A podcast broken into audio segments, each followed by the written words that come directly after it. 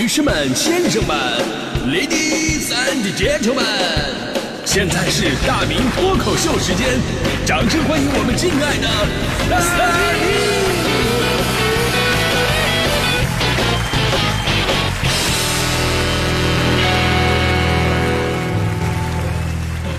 好，欢迎各位来到今天的大明脱口秀，我是大明。呃，昨天呢看到了一篇报道，说当代打工人的终极理想啊，就是给自己打工啊。对于年轻人来讲呢，自己开店已经成为了一种潮流了啊。一言不合就离职，想当老板，呃，把过去格子间里的爱好呢做成事业。你看现在什么花店呢、咖啡馆啊、剧本杀啊，啊，店里的标配都是落地窗、猫咪、小众钢琴曲，然后慵懒的午后。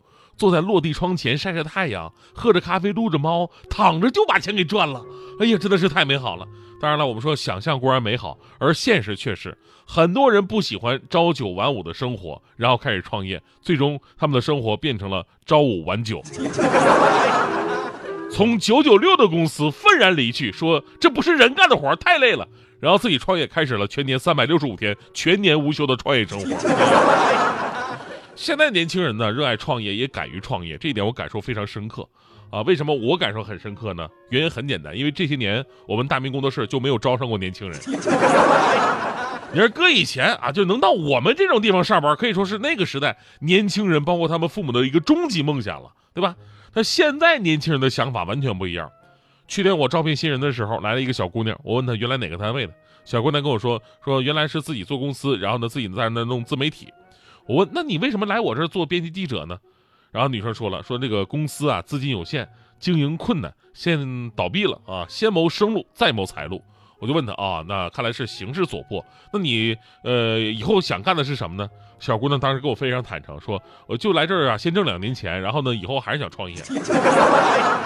所以我顿时明白了，我说姐们儿，你你你我看着了，你不是到我这儿来应聘的，你你是到我这儿融资的，你。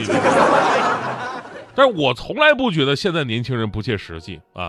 甭说现在国家鼓励大家伙大众创业、万众创新，咱就是说咱们年轻的时候，谁还没有个创业梦啊？对吧？这不是说这个年代年轻人的专属，我们这一代也一样。你看我们这一代文艺青年有四大特点吗？从小有个音乐梦，辞职开间咖啡馆，改变世界要创业，放下一切去旅行。这四大特点，你可以问问我身边所有的中年人们。就他们年轻的时候，是不是都想开一个在海边的咖啡馆？白天看海喝咖啡，晚上喝酒弹吉他，对吧？有的人呢只是想想，但是有的人呢真会付诸实践。我以前说过，我的搭档大迪同学，大迪来到北京之后干的第一件让我特别震惊的事儿什么呢？工作还没怎么稳定呢，然后竟然在北京二环的那个叫我记得叫宝钞胡同里边，开了一家属于自己的咖啡馆。这事儿我记得之前跟大伙说过，今天就不赘述了啊。总之呢，一路走来，磕磕绊绊，不断的磨合蜕变，从最开始的咖啡馆到简餐吧，再到酒吧，最后变成了烧烤店。至于这个店现在怎么样了啊？现在怎么样了？这么说吧，那会儿我经常问他的最多的话就是：哎，最近生意怎么样啊？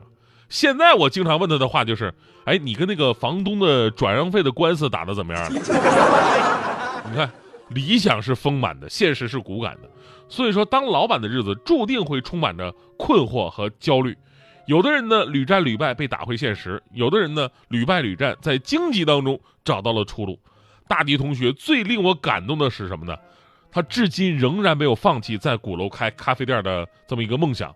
我问他，我说你怎么那么有自信呢？你都失败了。大力说了，没关系，失败是成功之母。之前的经历告诉我，我当老板确实有点困难，所以接下来我打算曲线救国，我想当老板娘。这个想法真的非常先锋啊！我觉得你还可以努努力，你还可以当老板他娘啊！其实呢，谁曾经还不是一个老板呢？对吧？咱不说那些大买卖，什么上市公司、独角兽大集团，那个大老板呢，咱们不敢想，但是小买卖咱也是做过的。我当年我也开过一家酒吧，这是真事儿啊！我的酒吧当年很多温州的朋友都去过，叫老唱片酒吧，位置非常好，就在温州的江滨路上，开放式的吧台对着的就是滚滚瓯江啊，正对面在江心屿上就是距今已经有一千两百多年历史的江心寺。江心寺寺院大门两边呃，有题为宋代诗人王世鹏撰书的叠字联。这个叠字联，大伙肯定都听过：“云招潮，朝朝潮，朝潮山散啊，潮厂长，厂长长，厂长长啸。”是多么环境优雅的那么一个地方，你知道吗？当时啊，在温州，多少的文人雅客、社会盲流、呃名名流，当时都慕名前来我的酒吧，听听经典老歌，然后一瓶啤酒坐一宿。这家伙把我恨的，你说我作为一个清吧吧，我是想让大家伙可以安静的听歌聊天，但是我不想让大家伙在那只安静的听歌聊天。你多少消费消费行不行？是不是？所以大迪同学的创业失败之路，我也曾经经历过。而且你会发现，做买卖人情真的是一把双刃剑。很多人都说，哎呀，做一个咖啡馆就是为了以后能跟朋友有个喝酒聊天的地方。我跟你说，作为过来人呢，我跟你讲，如果你要有这样的想法的话，那你这个店就开不了多久。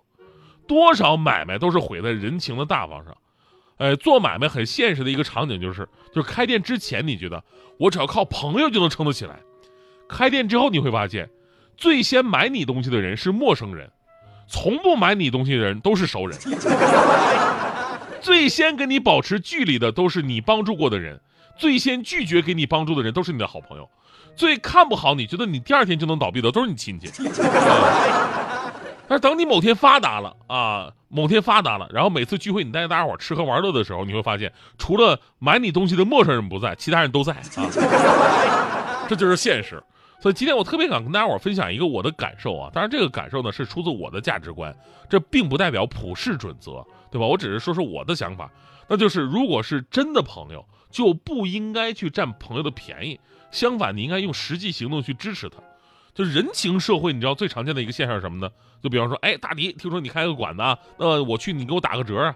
又大明，你出书了，回头送我两本啊，对吧？你看似不多也很合理的这么一个诉求啊，但确实非常是一种不可理的存在。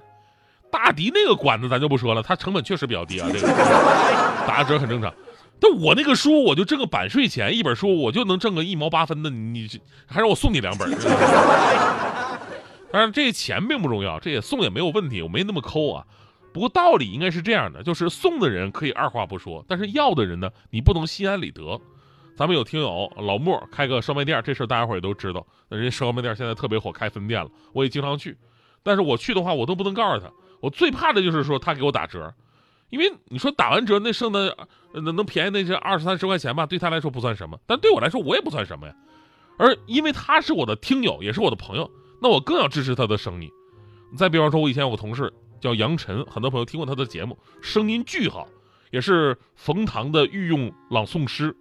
啊，他的演出我去过，给我票，我当时没要，我说我一定买你的票去，我买票去的。你给我票是你把我当朋友，但是我买票呢，是因为我把你当朋友。而从做买卖本身的角度来讲，你更需要的是我这样的朋友。所以呢，真的老莫以后啊，真的是我一我再去你们那吃饭呢，真的别给我打折，真的啊。要不你给我免单行不行？你给我来个一了百了，是吧？其实今天说了这么多呀，不可能每个人都去创业当老板，但你会发现，创业最终的收获，并不仅仅是创业经验，呃，你还可以收获到，就是你可以站在更多的角度去思考问题。人都是被自己所处的位置所局限，然后单方面的去思考如何去解决这个问题。但是当你从一个打工人变成了一个老板，你会发现，之前很多困惑跟抱怨都会变少了很多。你会真正体会到权衡的难处和价值所在，你会真正明白做很多事儿的时候，我们的方式不是要做到最理想，而是要做到最现实。所以，即便你不是老板，也应该拥有老板思维，因为在你的人生当中，你本来就是自己的老板，你没有为任何人打工。听懂掌声啊！而最后要说呢，就是自己当老板呢，真是一条非常艰苦的路啊！没有人能随随便便成功。成功的人呢，往往都有着极其强大的信念和动力。呃，就好比当年我们班有一个班花，哦，长得特别的漂亮。我跟你说，我就是我当时我就下手晚了，就上学那会儿吧，我反应慢，我没追成。毕业之后呢，我就到处打听她消息，啊，然后呢，据说她自自己创业去了，而且特别的辛苦，每天起早贪黑弄什么那个多肉植物的小店儿。后来多肉啊，突然就火了嘛，她买卖开始做大了。有一次，我就去他店里边，我就看他忙的没时间化妆。曾经那么漂亮，对吧？现在呀，底子非常好，但是没时间化妆了，就不像那种大美人了。我当时我心疼啊，我就跟他说：“我说你一个女孩子家家的，你何必这么辛苦呢？只要你一句话，我养你不就得了吗？” 结果我们班花是这么说的：说我之所以这么努力，就是怕落在你这种人的手里。说完，人家开着自己的大 G 给客户送货去了。当时我在后边，我就想，那什么，实在不行你养我也行，我也可以当老板娘。